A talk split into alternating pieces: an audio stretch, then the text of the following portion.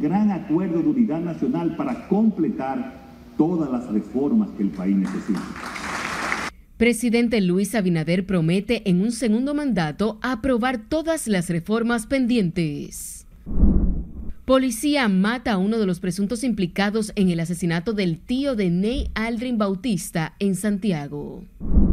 Ya esto es un caso que es muy grave. Denuncian estudiante fue golpeado brutalmente por otro compañero en centro educativo del sector Los Frailes.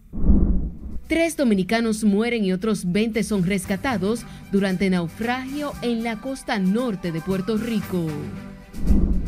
La embarcación fue interceptada en alta mar. Autoridades capturan dos e interceptan lancha con 612 paquetes de cocaína y marihuana en Peravia la cantidad que nos habíamos propuesto por día. La Junta inicia el despacho de los equipos tecnológicos que se utilizarán en las elecciones municipales. Empresas privadas deberán aplicar a partir de este mes de febrero el segundo aumento al salario mínimo. Estados Unidos felicita a República Dominicana por mejorar percepción de transparencia en tercer año consecutivo. Y los Tigres del Licey de República Dominicana se enfrentan esta noche a Venezuela. Buscan retener la corona en la Serie del Caribe.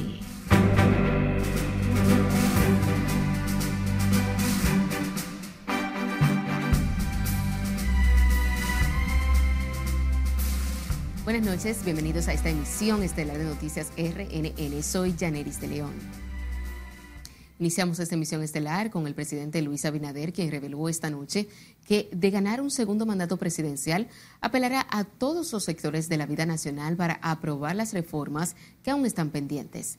El mandatario, tocó el tema tras recibir un doctorado de honoris y causa de la Universidad Nacional Pedro Enríquez Ureña, UNFU. Vamos a pasar con Juan Francisco. Buenas noches.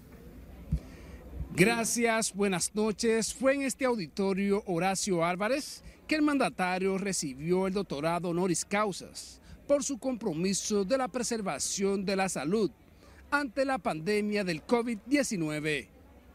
Y es ese compromiso serio, firme, fuerte y yo diría que hasta necesariamente apasionado el que cambie el rumbo de la historia.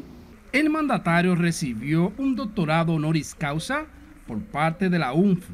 La academia entiende que el manejo de la pandemia del COVID-19 ha sido un punto muy luminoso del actual gobierno. El rector Miguel Fiallo Calderón colocó la distinción al presidente Luis Abinader. Invito al doctor honoris causa a prestar juramento. Jura por su conciencia y honor, fidelidad a la Universidad Nacional Pedro Enrique Sureña, defender y guardar su honra y provecho guardar los estatutos presentes y futuros y llevar los derechos del grado a usted otorgado. Muchas gracias. El jefe de Estado agradeció la alta distinción de parte de la universidad y se comprometió a seguir trabajando por una mejor calidad de vida de la gente. Es un honor que acepto con enorme orgullo, agradecido, con gran responsabilidad y sobre todo con mucho compromiso. Recibo este título en nombre propio, pero quiero hacerlo extensible a todo un equipo de colaboradores que me han acompañado en estos años de gobierno y también a mi familia.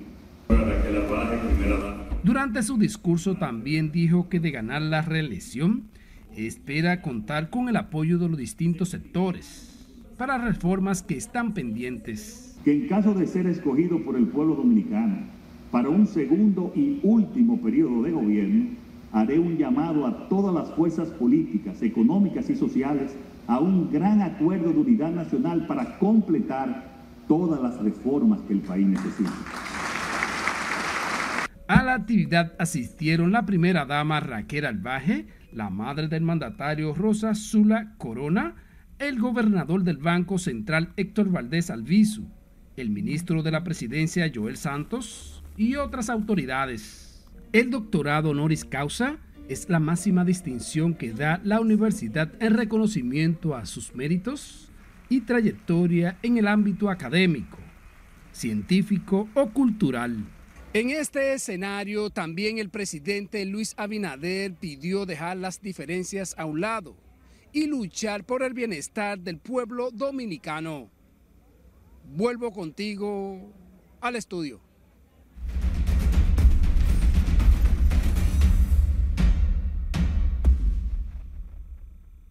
Este primero de febrero se celebra como cada año el Día Mundial de las Elecciones, una iniciativa que surgió durante la Conferencia Mundial de Oficiales Electorales desarrollada en Hungría en el 2005 y que fue respaldada por la Organización de las Naciones Unidas. Los objetivos de esta efeméride son dar a conocer los distintos puntos del sistema de votación, sensibilizar acerca de la importancia de la promoción de una cultura democrática y estimular a las personas jóvenes para que ejerzan su derecho al voto. Actualmente, la mayoría de los países del mundo organizan periódicamente elecciones presidenciales, parlamentarias y también municipales. A 17 días de las elecciones municipales, la Junta Central Electoral inició el despliegue de los equipos de transmisión de datos que ya han sido clonados y que corresponden a las demarcaciones más alejadas de la sede electoral. Y como nos cuenta nuestra compañera Mara de Tramírez, el director de elecciones, Mario Núñez, aseguró que el cronograma marcha conforme a lo establecido. Estamos clonando la cantidad que nos habíamos propuesto por día. Los primeros equipos de digitalización, escaneo y transmisión de datos a los que ya les fueron instalados los software se encuentran bajo cadena de custodia en las diferentes juntas municipales del suroeste y zona fronteriza del país. Mario Núñez, director de elecciones, explicó que se ha establecido un protocolo que garantice su integridad hasta el día previo a las elecciones, que es cuando se instalan en los colegios electorales. Estos equipos estarán almacenados en los locales de las juntas electorales por demás, cada equipo de esos va sellado con una presilla de seguridad debidamente identificada. A esa presilla se le, se le, hace un registro automatizado de la presilla que se está colocando en cada maleta, en cada valija, a los fines de mantener lo que se llama la cadena de custodia. En otros aspectos logísticos, Núñez informó que se completó la distribución de las casetas y urnas en todas las demarcaciones. En relación a las boletas, el director de elecciones explicó que se encuentran en la fase final de impresión y que se trabaja también en la preparación de los materiales que serán utilizados en los más de 16 mil colegios electorales. Ya hemos recibido los materiales que van dentro del kit. Estamos en estos momentos organizando todo ese material en nuestros almacenes y a partir de la próxima semana entonces vamos a empezar la línea de producción para introducir todos los materiales en las valijas de los municipios y también llevarlas. De manera simultánea, el órgano de comicios trabaja en el reforzamiento de la capacitación del personal que trabajará en los colegios, que superan los 84 mil funcionarios. Nosotros dábamos talleres abiertos a la ciudadanía que había llenado sus formularios, pero ahora los reforzamientos solo serán dirigidos a las personas designadas. A la Junta Central Electoral le queda pendiente conocer sobre la recusación hecha por miembros del PLD al titular Rafael Vallejo Santelices. A más tardar el día 13, la Junta pretende haber concluido con todo el proceso de distribución del material logístico en las juntas electorales. Margaret Ramírez, RNN. Residentes en Santo Domingo Este coincidieron en que las nuevas autoridades municipales, a elegirse el próximo 18 de febrero, se concentren en la recogida de basura, la limpieza de las localidades y los problemas pluviales que afectan los diferentes lugares del sector. Con ánimo de ir a ejercer su voto, los consultados por Noticias RNN dijeron esperar que los nuevos alcaldes, regidores y directores realicen una buena gestión municipal. Aquí hay muchos problemas en Santo Domingo Este, empezando por el tema de la basura, eh, que limpien el municipio, que trabajen con las aceras, con los contenes. El mercado necesita ser remozado porque está en un estado de abandono eh, increíble. Eh, hay muchos retos para el nuevo, nuevo incumbente. Se necesita más atención en la basura, nosotros no estamos volviendo locos con la basura en el, sector, en Lomina, en San Josama, busca cuántos puestos de basura hay, con él vamos a tener todo ese problema, el problema pluvial, que no se tapen las, los murnales, todo eso necesitamos. No, hay mucha basura, regar aquí en el mercado, es cuando lo que tiene que ponerse para eso, si no va para afuera también. Entre los principales candidatos de Santo Domingo Este que competirán en las elecciones municipales pautadas para el próximo domingo 18 de febrero están Dio Astacio por el Partido Revolucionario Moderno, Luis Alberto Tejada por el Partido de la Liberación Dominicana, Julio Romero por la Fuerza del Pueblo y Wanda Rosado del Partido Revolucionario Dominicano. La alcaldesa y aspirante a la repostulación por el Distrito Nacional Carolina Mejía manifestó hoy que a partir de su nueva gestión ampliará el programa de plásticos por juguetes para extenderlo al cambio de botellas y botellitas plásticas por útiles escolares y aportar con el desarrollo integral de las niñas y de la juventud. Mejía adelantó que ha completado el canje de plásticos por útiles escolares para seguir incentivando el deseo de los niños de colaborar con la protección medioambiental a través de la separación clasificada de desechos sólidos. Estamos procurando que en ese Santo Domingo del futuro el tema del manejo de los desechos sólidos, de la basura y el tema medioambiental, el impacto que tiene el cambio climático como realidad que es y el manejo del plástico son ejes fundamentales en esto que estamos planteando. De acuerdo con lo manifestado por la alcaldesa del Distrito Nacional a partir del próximo cuatrenio, buscarán que el intercambio de útiles escolares incluya el acceso a tablets para que los niños y niñas tengan una educación adecuada a los nuevos tiempos. Un estudiante de nivel secundario fue brutalmente golpeado por otro compañero hasta dejarlo inconsciente en un hecho pasado en el Centro Educativo Pedro Poveda, en el sector de los frailes en Santo Domingo Este. La denuncia fue hecha por la madre del adolescente agredido, quien solicitó ayuda para trasladar a su hijo a otro centro educativo, ya que dice ha recibido amenazas tras este suceso. Ya esto es un caso que es muy grave y yo quiero que me lo trasladen al hipódromo. A siete días de la agresión, el estudiante de 14 años no ha vuelto a recibir docencia por temor a represalias ante la denuncia. Visiblemente afectada, Yaniris León buscaba hoy respuestas en la dirección de la escuela secundaria en la que su hijo fue salvajemente herido. Ya él lo había amenazado antes. Él le dijo, antes de niño ese para el curso, cuando le dijo la palabra grosera, no te apures, yo te espero allá afuera. Entonces parece que no se aguantó la gana de esperarse afuera entonces vino y me le entró en el curso el niño golpe, dejándome inconsciente. Las graves lesiones en el rostro del menor, cuyo nombre se omite por razones legales, habrían sido provocadas por otro alumno en un aula de la secundaria Pedro Poveda, luego de que éste emitiera un comentario ante el reclamo de una maestra. Mira cómo está el niño, no me abre el ojo. En el liceo Pedro, si me le pasa cualquier cosa, responsable todo aquí en este liceo. La madre del menor lesionado solicitó ayuda para trasladar a otra escuela a su hijo, quien asegura ha recibido amenazas. Tengo que venir a buscarlo también todos los días a las tres y pico hasta que lo suelten. Tengo que venir a buscarlo. Yo soy una madre soltera, yo no trabajo.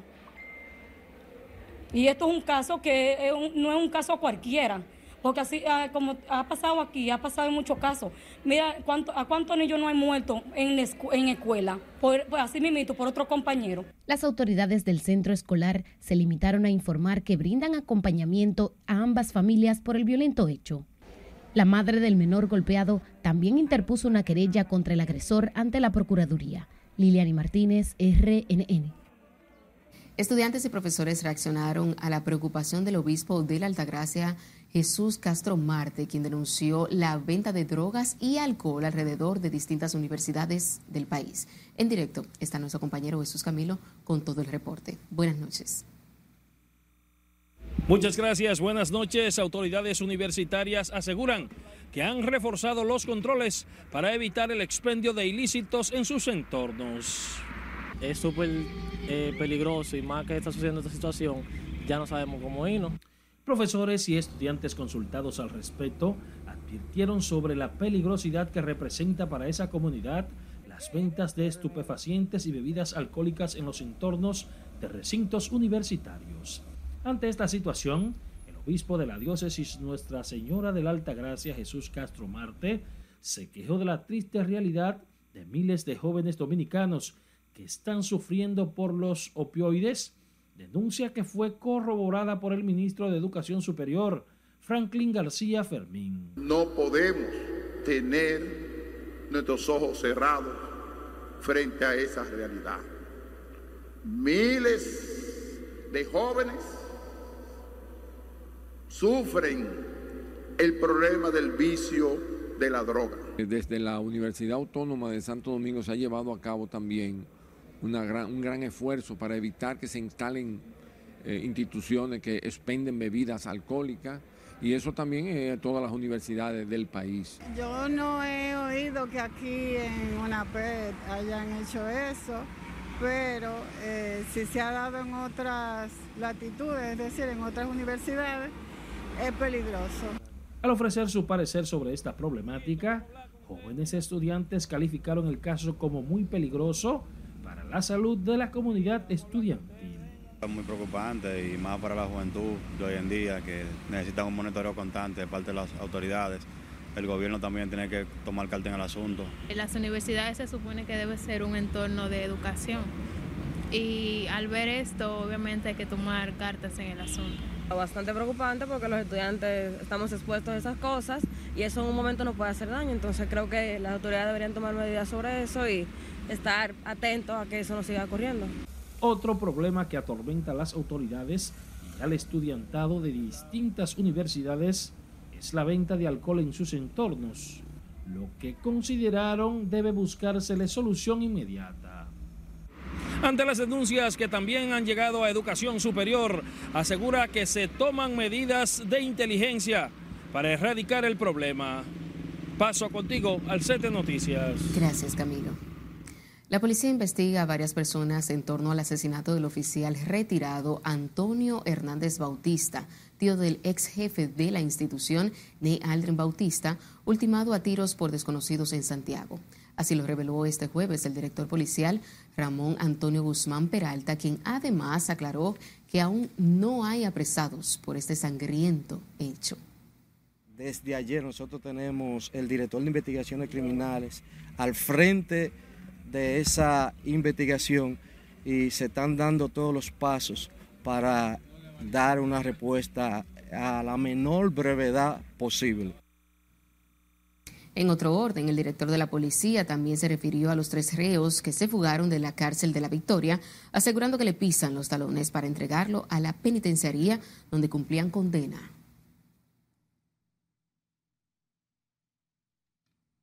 A propósito, este jueves son velados los restos del empresario Francisco Antonio Fernández Bautista, conocido como Tony, quien fue ultimado de varios disparos en un confuso incidente en el ensanche Libertad de la ciudad de Santiago.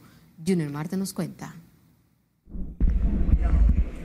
El empresario de 70 años está siendo velado en la funeraria Blandino de la ciudad Corazón, donde diversas personalidades han acudido a dar el pésame a los parientes. La familia identifica a dos jóvenes que se visualizan en un video en el momento en que Francisco Fernández Bautista fue atacado a tiros. Pudimos ver ahí en la cámara los dos carajitos que fueron que lo mataron. Había uno hasta en chancleta andaba en un motor blanco con, con rojo. Y vamos a esperar, la autoridad está haciendo su trabajo. ¿eh? Tiempo que sea necesario como para que se puedan obtener las evidencias que vinculen a cualquier sospechoso con el hecho producido. Allegados a los parientes quienes acudieron a dar el pésame estallaron de impotencia ante los hechos que se han estado registrando en Santiago en los últimos días. Que este es un país que es inseguro últimamente aquí en Santiago.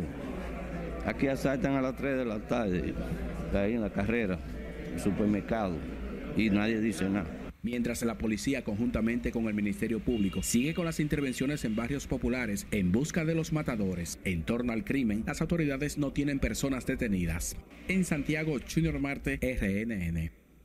Cayó abatido a tiros en un supuesto intercambio de disparos con una patrulla policial en una comunidad de Villa González, provincia de Santiago, uno de los presuntos atracadores que mató al tío del exdirector de la Policía Nacional, Ney Aldrin Bautista Almonte. Jordani de Jesús, conocido con el alias Radio, residía en Cienfuegos, en el Distrito Municipal de Santiago Oeste. El hoyo Oxiso era buscado por la muerte a causa de la herida de proyectil de Francisco Fernández Bautista, Tony, de 70 años de edad, durante un intento de atraco en la intersección que forman las calles 7 y 14 del residencial Ejecutivo en Santiago. Y seguimos con este tema, y es que los asesinatos en Santiago han tomado una nueva escala con la muerte violenta del empresario Tony Bautista. A esto se suman las muertes de varios profesionales del derecho, el más reciente la pasada semana, situación que genera alarma en la sociedad. Si le dice nos cuenta.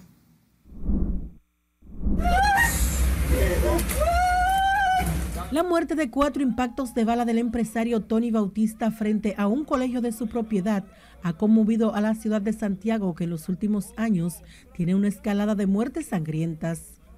Los asesinatos no solo han tocado a personas comunes, sino que trascienden a empresarios como el reciente caso que toca a la familia del exdirector de la Policía Nacional, mayor general retirado Neyalrin de Jesús Bautista Almonte. Una persona de, de mucho trabajo, humanitaria, la hemos perdido, un hermano, y nos sentimos, nos sentimos muy dolidos la espiral de violencia en Santiago tiene encendidas las alarmas en esa provincia, especialmente los profesionales del derecho tras el asesinato de cinco togados. El más reciente suceso ocurrió el martes de la pasada semana, cuando el abogado Santiago Reyes Chaguito fue tiroteado en su vehículo cuando se desplazaba por la carretera La Ciénaga. Yo creo que hasta el sindicato de motoconchos tiene más doliente que nosotros los abogados ahora mismo. Otros profesionales del derecho asesinados en Santiago fueron Amancio Herrera Turbí en abril de 2014, Delfín Díaz Díaz en julio de 2017,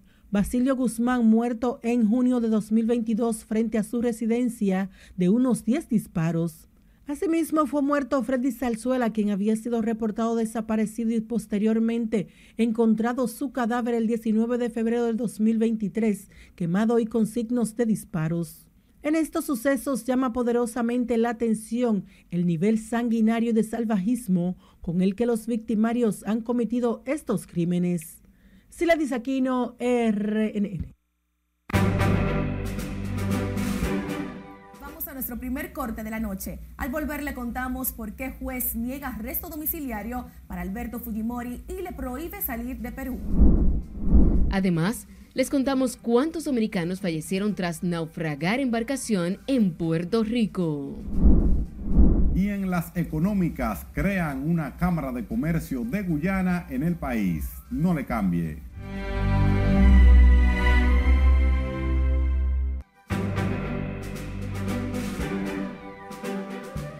Llegó el momento de conocer las noticias más importantes en el plano internacional y para esto tenemos a nuestra compañera Lorendi Félix. Buenas noches.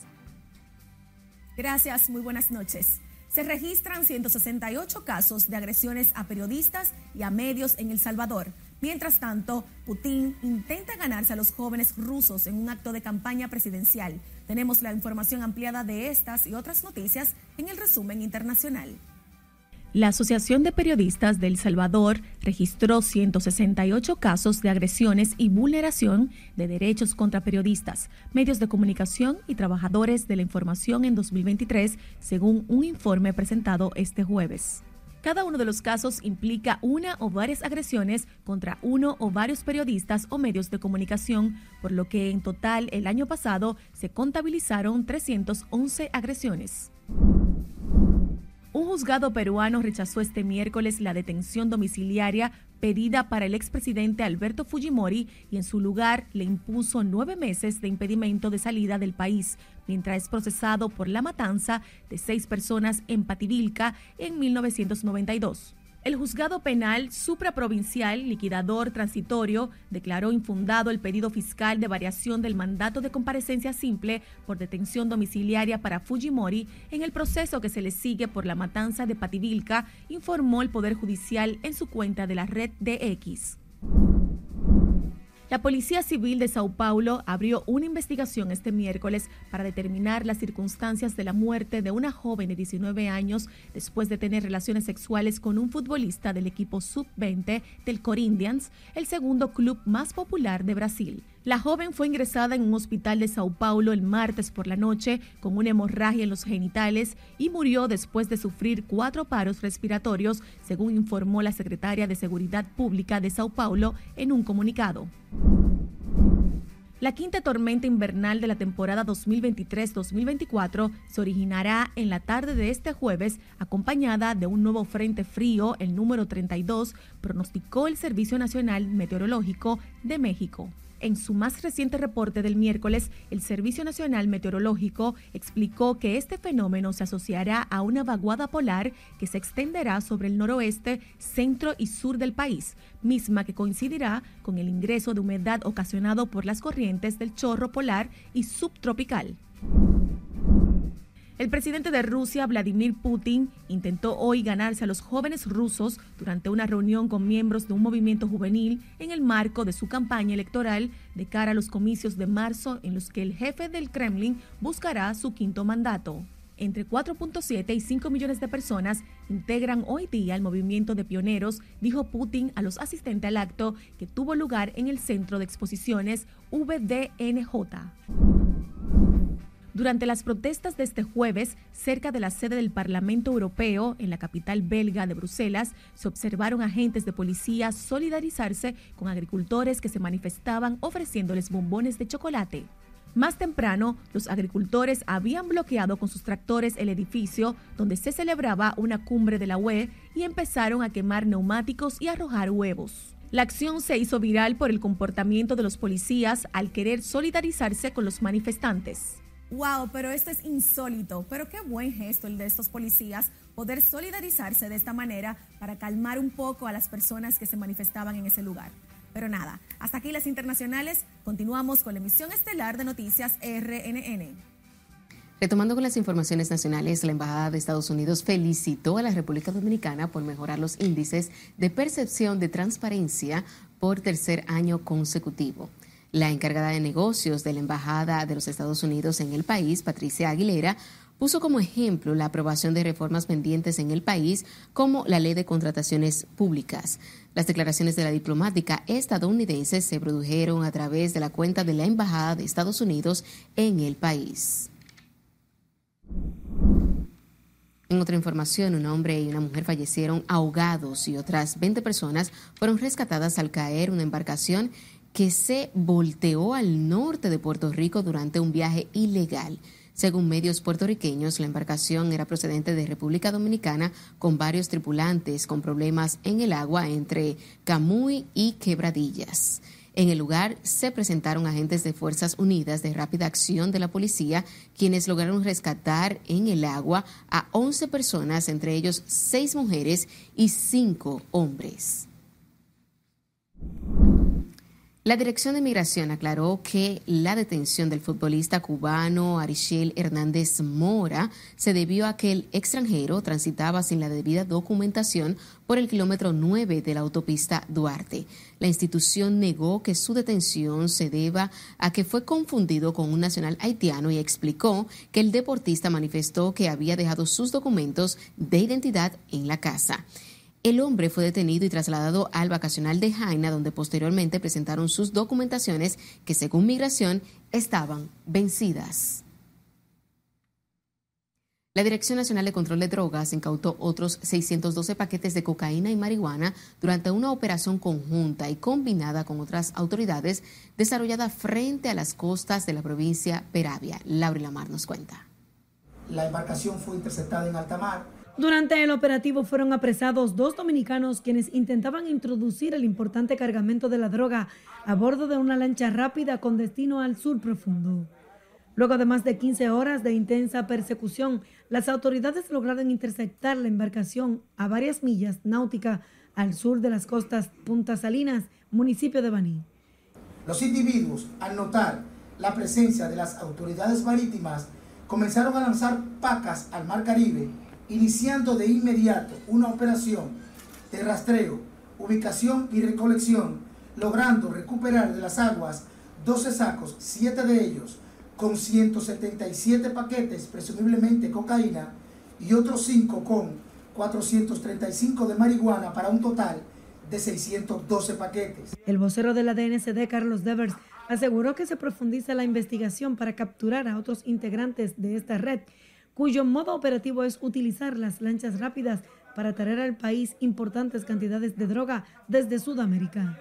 Unidades de la Armada de la República Dominicana y miembros de la Dirección Nacional de Control de Drogas hacen una inspección profunda a la embarcación para tratar de verificar si tienen caletada alguna u otra sustancia. Esto siempre forma parte de ese protocolo de actuación en vista de que eh, nosotros como Dirección Nacional de Control de Drogas y como Armada de República Dominicana tenemos que dejar claramente establecido si la embarcación tiene o no alguna sustancia encaletada. Los 612 paquetes ocupados fueron enviados bajo cadena de custodia al Instituto Nacional de Ciencias Forenses para determinar el tipo y peso exacto de la sustancia. Las autoridades reafirmaron el compromiso de seguir combatiendo el narcotráfico, reforzando los operativos en puertos, aeropuertos, costas, fronteras y otros puntos del país. Laurila Mar, RNN. Tras vencer el plazo para la renovación del Marbete, la Dirección Nacional de Seguridad de Tránsito y Transporte Terrestre están a la espera de las directrices de la DGII para iniciar con el proceso de fiscalización de vehículos que no porten el Marbete. El director de la DGC, general Francisco Osoria de la Cruz, explicó que la entidad recaudadora evalúa el porcentaje de vehículos que faltan por renovar el permiso de circulación vehicular para remitir los casos a ese órgano. Es que nosotros debemos esperar que, que la DGI envíe alguna disposición sobre eso, porque yo no sé si ellos tienen algún plazo o algo, nosotros tenemos que esperar.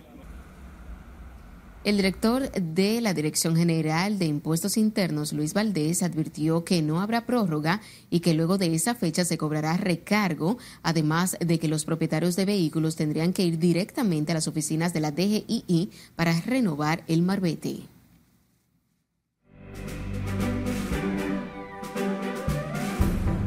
Veamos qué Cámara de Comercio se creó en el país y qué hace Aduanas y la Cámara Americana de Comercio en República Dominicana en el World Trade Center Miami, así como otras informaciones económicas con nuestro compañero Martín Adames. Buenas noches. Gracias y buenas noches. La nueva Cámara de Comercio guyanesa en la República Dominicana cuenta con importantes empresarios de ese país en su junta directiva y se llamará Guyana Cham DR. La Cámara de Comercio Guyanesa en la República Dominicana anunció su apertura oficial. La información fue ofrecida en una rueda de prensa que contó con la presencia de Peter Ramsamrop, director de la inversión de la oficina del presidente de la República Cooperativa de Guyana, y Kech Nandal, gerente general o CEO de Guyana Power and Light, además de destacados empresarios y funcionarios del Estado.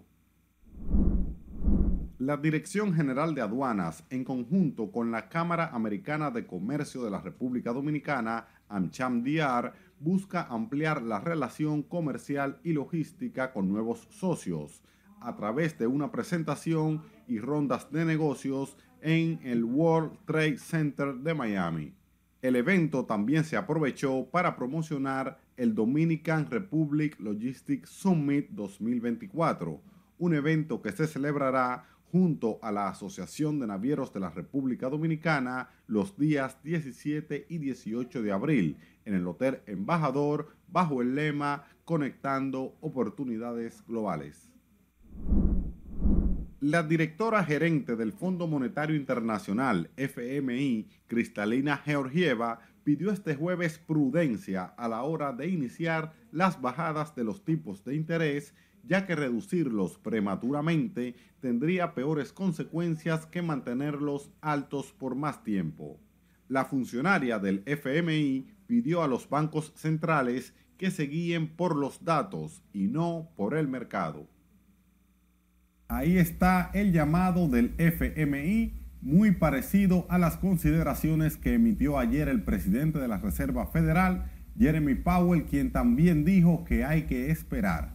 Hasta aquí las económicas. Continúe con la emisión estelar de noticias RNN. Nosotros hemos visto cómo al Ministerio de Educación le sobran los recursos. Volvemos a comerciales. Cuando estemos de vuelta, les contamos por qué maestros advierten paralizarán docencia en San Juan de la Maguana. No necesitamos o no eh, queremos imposición, ni aceptamos la palabra imposición. Además, comisión que estudia ley del DNI culmina revisión de la pieza Entérese de cómo andarán las condiciones del tiempo para este viernes. Esta es la emisión estelar de noticias RNN. No le cambie.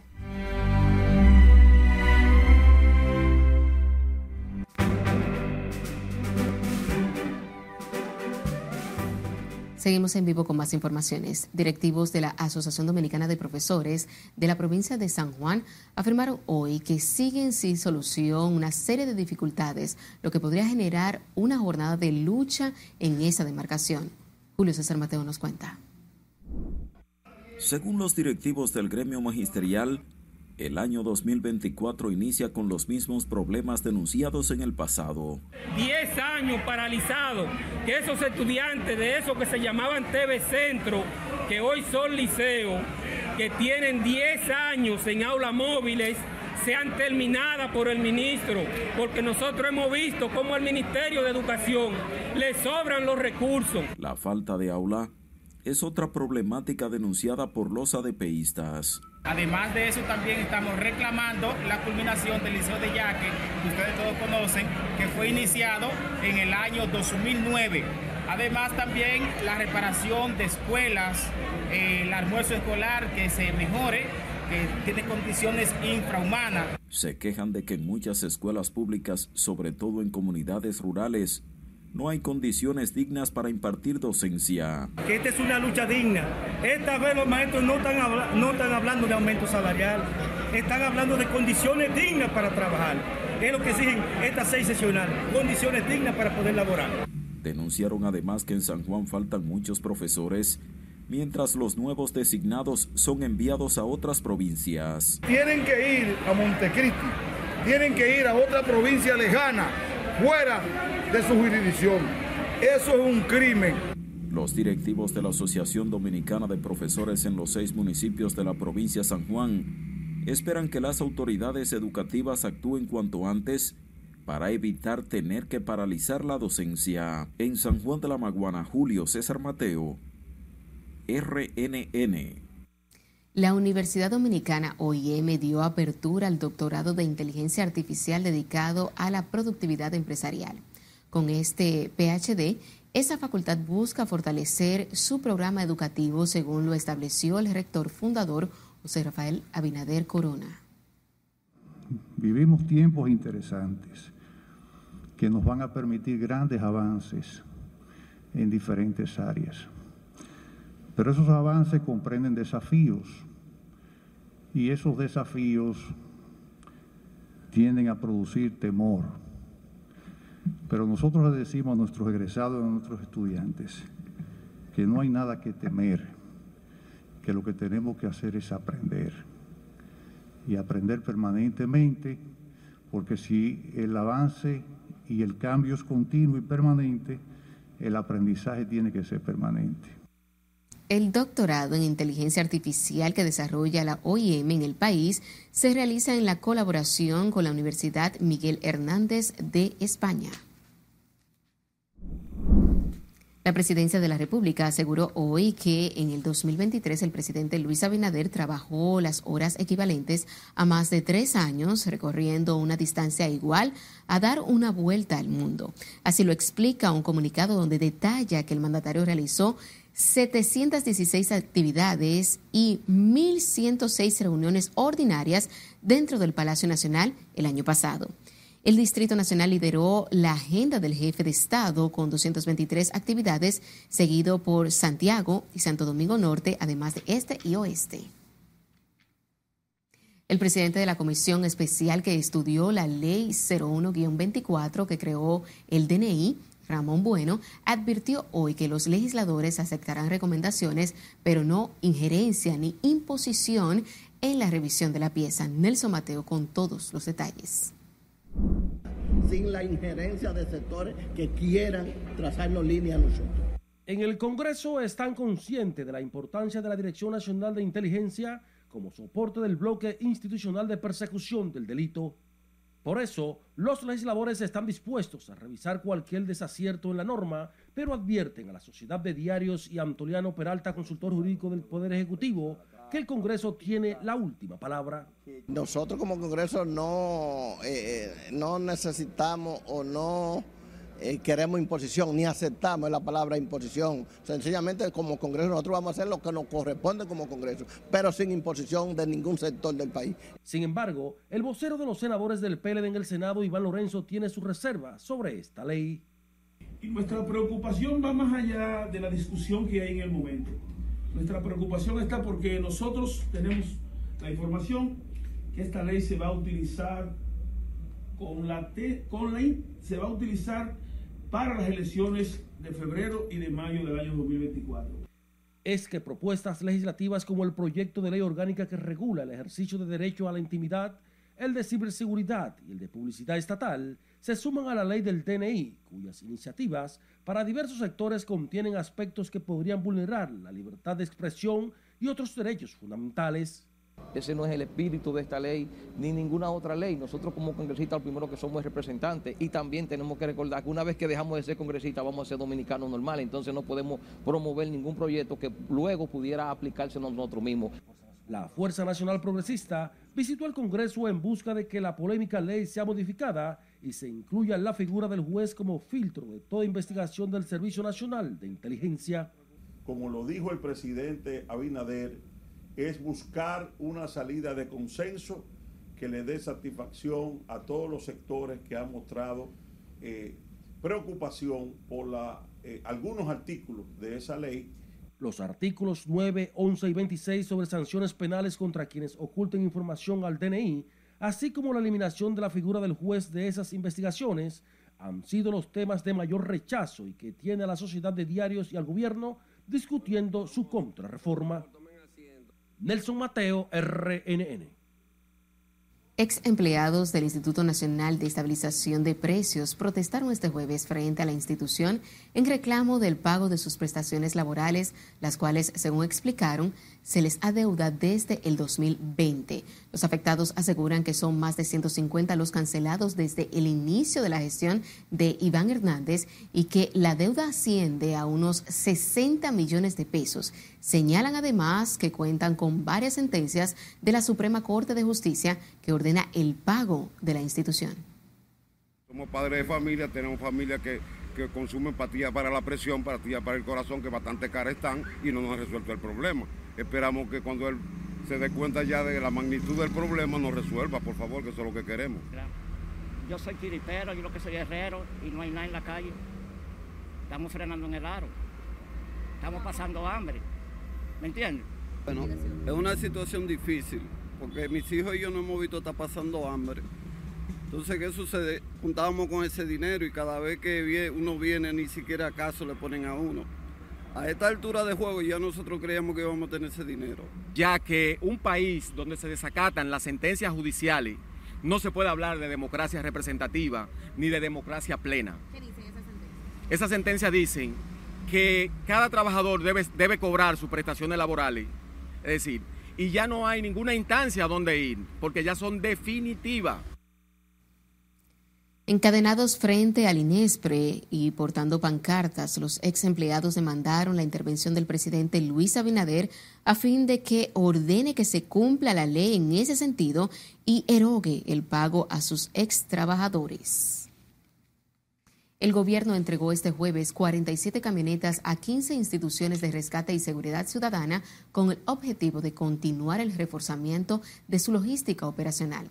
La entrega de los vehículos fue realizada en la explanada frontal del Palacio Nacional por el ministro de la Presidencia, Joel Santos Echevarría, quien resaltó que poner esas unidades en servicio es parte del plan de seguridad ciudadana que implementa el gobierno dominicano. Saltar la encomiable labor que realizan todas las instituciones que hoy son beneficiadas con las que estamos entregando. Obviamente la DGC, que está realizando un excelente trabajo, labor, en un ambiente obviamente complicado. La defensa civil, los, los mameyes, como yo le digo a, la defensa civil, que realmente también eh, hace una labor importante, sobre todo en las situaciones también más complicadas. La Comipol, que está en nuestras carreteras de manera decidida, y los 11 cuerpos de bomberos mencionados, que son también unos grandes héroes de nuestro país El funcionario precisó que, como parte de la continuación del proceso de dignificación de los cuerpos de bomberos del país, el gobierno dotó de un seguro de vida a sus miembros, acción con la que más de 3.000 bomberos tendrán cobertura de hasta un millón de pesos a través de seguros reservas. Muy buenas noches, yo soy Mía Sánchez con otro informe meteorológico. Un sistema frontal estará provocando incrementos nubosos esta noche y primeras horas de la madrugada, con aguaceros fuertes, especialmente hacia provincias de las vertientes noroeste, norte, noreste, la cordillera central y la zona fronteriza. Dicha actividad de lluvias se estará moviendo hacia otras regiones a medida que este sistema se mueva sobre nuestra isla. Para mañana viernes, los remanentes nubosos del sistema frontal se ubicarán al sur del país, que junto al viento moderado de componente norte favorecerán los desarrollos nubosos desde horas matutinas, con lluvias hacia provincias de las regiones noroeste, este, litoral costero caribeño y la cordillera central. En las demás áreas del país se prevén nubes dispersas a medio nublado en algunas ocasiones. Las temperaturas estarán agradables a frescas en la noche, también en la madrugada y primeras horas del día, producto de la época del año. Además, no se descartan episodios de nieblas en puntos montañosos y también en valles y principalmente al amanecer o primeras horas de la mañana. Eso resume el informe meteorológico. Le recomendamos seguir los pronósticos del tiempo en nuestras redes sociales y continuar con la emisión estelar de noticias RNN.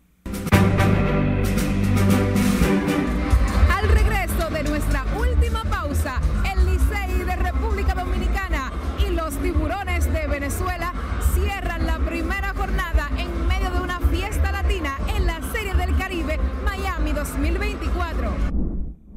Proconsumidor advierte que sancionará comercios que promuevan publicidad engañosa. Y en diversiones, figuras del arte y el espectáculo dan el último adiós al fallecido actor y comediante Víctor Pinales. Ya volvemos.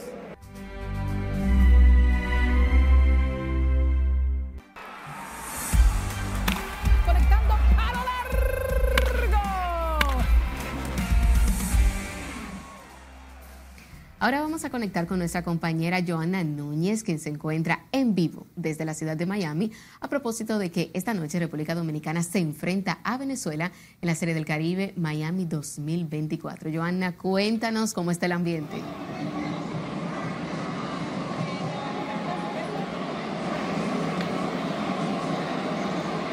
Así es, Yaneli, cuento que el ambiente está emocionante. En la celebración de la República Dominicana, los fanáticos en el equipo más esperado, los Tigres del Licey, están en estos momentos bateando la parte baja de la segunda entrada.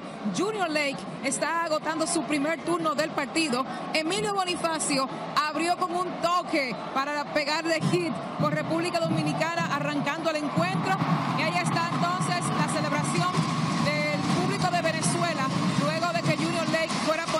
Para concluir esta segunda entrada. El partido se encuentra 0 por 0 y el ambiente es espectacular. Es una locura total lo que se está viviendo acá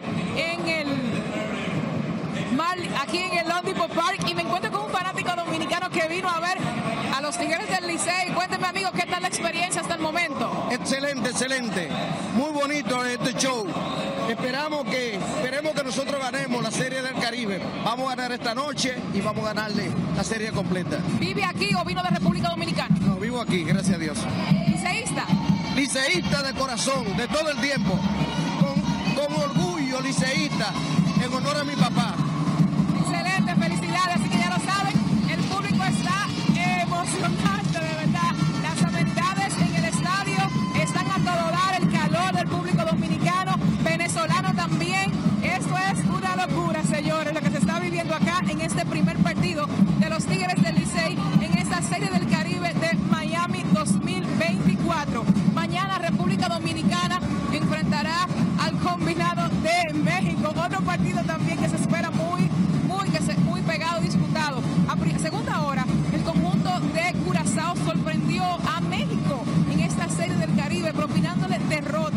No se esperaba de verdad que Curazao le ganara a los naranjeros del Mocillo de México. También tenemos por acá al público que ven disfrutando de las, de las comidas, los atractivos que ofrecen y la fiesta que hay montada en Miami aquí por esa serie del Caribe. Hasta el momento es todo lo que podemos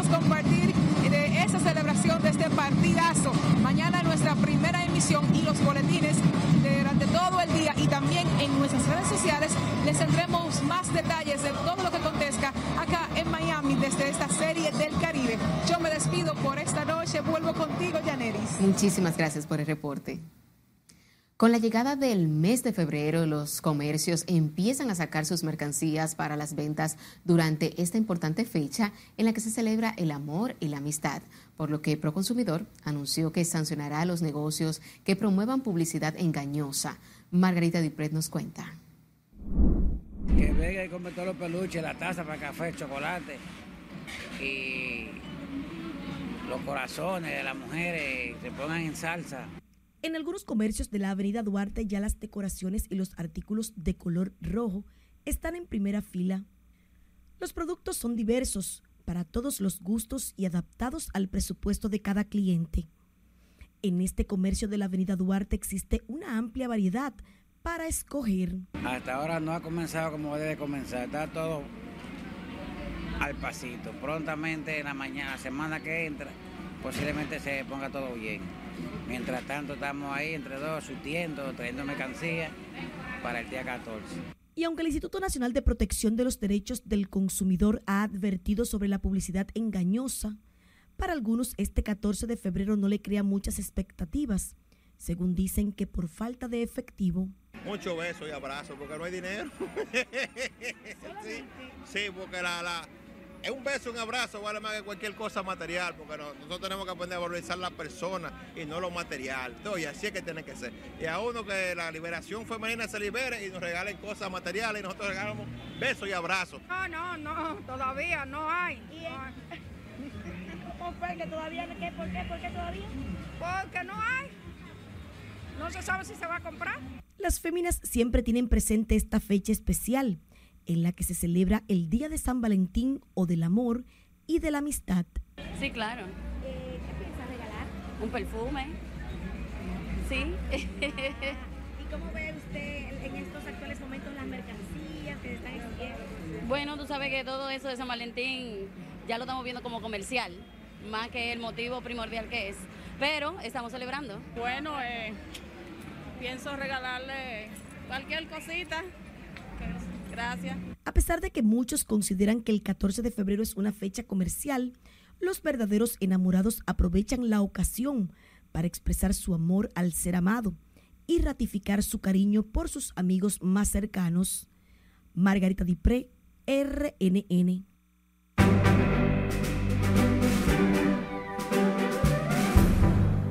Familiares y amigos le dan el último adiós al comediante y actor Víctor Pinales y Camilo de Baluna serán padres por segunda ocasión. Es tiempo de conocer las noticias del arte y del espectáculo con nuestra compañera Jafrey Sibazán. Vamos a pasar contigo. Buenas noches. Muchísimas gracias y buenas noches. Nos encontramos en la funeraria Blandino, donde están siendo velados los restos del fallecido actor y comediante Víctor Pinales. Familiares y amigos se han dado cita para despedir y darle el último adiós al legendario humorista. En medio del dolor, familiares y amigos del mundo del espectáculo lloran la pérdida del comediante y actor Víctor Pinales, quien se destacó en diversos programas televisivos y obras teatrales. Él amaba más la actuación, el teatro, que a su misma vida. Y por eso digo que creo que se fue antes de tiempo, por cómo se comportó con la actuación, que se descuidó de su, de su propia salud. Nosotros vamos a recordar a Víctor por muchos años, porque él dejó Víctor era el primero que llegaba, eh, eh, el que se preparaba mejor, el que llevaba cinco y seis libretos, el que tú le discutías por el exceso que él tenía de trabajo y es lo que se reía contigo y te decía, yo soy así que tú quieres que yo haga. Compañeros del mundo del espectáculo aún están sorprendidos por la pérdida de tiempo del actor. Nosotros hoy despedimos con tanto tristeza, pero también con el cariño y con el, y con el recuerdo perenne de gente que ha hecho la cosa correctamente. Partió a destiempo, entonces siempre lo recordaremos con alegría y con la buena persona que fue. Muchos lo describen como un verdadero amigo, sincero, humilde y muy profesional. Los restos del actor serán sepultados mañana viernes a las 12 del mediodía en el cementerio Cristo Redentor después de su paso por el Palacio de Bellas Artes. Fue emitida una orden de arresto contra el Mayimbe de la Bachata Anthony Santos por rebeldía y su constante inasistencia a las audiencias del juicio de fondo que se le sigue por supuestamente violar la ley 65-00 de derecho de autor. La magistrada Clara Luz Almonte tomó la decisión debido a que el bachatero no se presentó a la audiencia programada para este jueves. La demanda fue interpuesta en el 2022 por Elba Chalhut Mejía y Julio García, sucesores legales del autor y compositor dominicano Tatico Hernández, quienes alegan ser los propietarios de la obra musical Corazón de Piedra. El merenguero Eddie Herrera celebrará por todo lo alto 35 años de trayectoria musical en el escenario de la 39 edición de Premios Soberanos 2024. Me siento sumamente honrado y estoy esperando impacientemente que llegue ese momento. Es más que una bendición, es un honor. Así manifestó el carismático merenguero. Eddie Herrera se suma a la reconocida intérprete española Natalia Jiménez, que también participará en su segmento musical en esta edición. Eddie Herrera se suma a la reconocida intérprete española Natalia Jiménez, que también participará en un segmento musical en esta edición. A través de sus redes sociales, la artista urbana Yailin anunció el fallecimiento de su abuela paterna. La intérprete de Patti colgó una fotografía en su historia de Instagram donde aparece junto a su abuela, la cual le colocó un corazón blanco y una paloma, y la acompañó con la canción Mi talismán Diana Gabriel, del mismo modo, en otra historia subió unas flores blancas. Yailin había tenido una bonita relación con su abuela paterna y en meses pasados había visitado a la señora con su actual pareja Tekashi. Camilo y Eva Luna Montaner se encuentran en espera de su segunda bendición, así lo informó la revista Hola España. Hasta el momento ninguno ha confirmado la noticia, sin embargo los fanáticos notaron recientemente que la cantante aparece ocultando su vientre en las últimas publicaciones en las redes sociales. La pareja había anunciado que para este próximo miércoles 7 saldrán música nueva y también estarán acompañados de algunas sorpresitas.